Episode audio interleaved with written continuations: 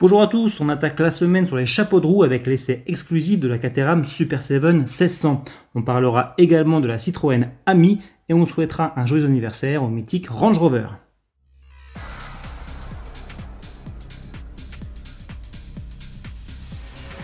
Après être resté deux mois enfermé, confinement oblige, notre essayeur Cyril Biotto est allé prendre un bon bol d'air frais en partant essayer un véhicule atypique et vivifiant, la Caterham Super 7 1600. Une édition spéciale qui veut surfer encore plus que les autres Caterham sur le look vintage avec roue de secours de série en inox et compteur à l'ancienne.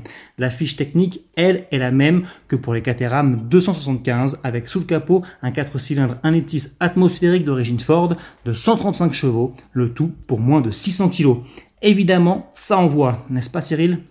Au niveau des sensations, bah, c'est top. Tout simplement, c'est top. Il euh, n'y a pas de filtre nulle part. On est assis euh, sur le train arrière à quelques centimètres euh, au-dessus de la route. Il n'y a aucune assistance, ni anti-patinage, ni ABS, ni ESP. Mais la voiture est très saine, il n'y a aucun souci vraiment. Il y a de quoi se faire plaisir facilement. Elle communique énormément avec son conducteur. Pour le freinage, il n'y a pas d'assistance, donc il ne faut pas hésiter à appuyer fort. Là où c'est bluffant, c'est que euh, si vous êtes sur circuit, la voiture freine fort, c'est facile à contrôler, et surtout, grâce au poids très faible, la voiture freine longtemps aussi contrairement à d'autres euh, voitures aux prétentions plus ou moins sportives qui vont avoir les freins qui s'évanouissent très vite. Là, les freins sont très endurants, encore une fois grâce au poids très faible. Grâce à ce poids toujours, la voiture n'a pas besoin d'être réglée ferme en suspension pour ne quasiment pas prendre de roulis. Donc c'est aussi un engin de balade agréablement confortable de façon surprenante. Bref, on adore cet engin, il n'est pas pratique du tout, mais on l'adore parce qu'il est aussi agréable à regarder qu'à conduire. Prix du modèle testé, 46 000 euros hors option. Retrouvez l'intégralité de cet essai sur le site autoplus.fr. On change totalement d'univers maintenant avec Citroën qui accélère la commercialisation de l'AMI en l'exposant désormais à la FNAC et chez Darty. Depuis le 15 juin, le petit quadricycle électrique est en effet à découvrir en 39 magasins de la région parisienne, de Bordeaux et de Lyon. À partir de mi-juillet, des essais à proximité de certains magasins seront même possibles.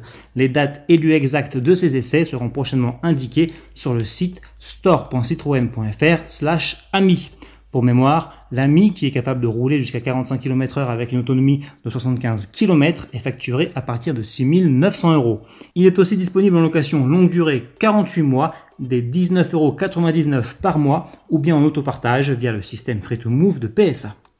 Pour finir, souhaitons un joyeux anniversaire au mythique Range Rover qui a soufflé le 17 juin dernier ses 50 bougies. Pour célébrer l'événement, le 4x4 britannique se présente dans une inédite série limitée, la bien nommée 50.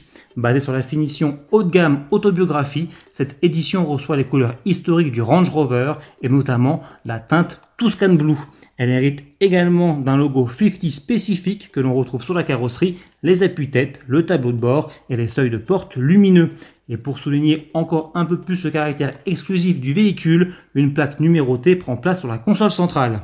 Proposée en empattement standard et allongé avec des motorisations essence, diesel et hybride rechargeables, cette édition est limitée à seulement 1970 exemplaires dans le monde pour rappeler l'année de naissance du Range Rover.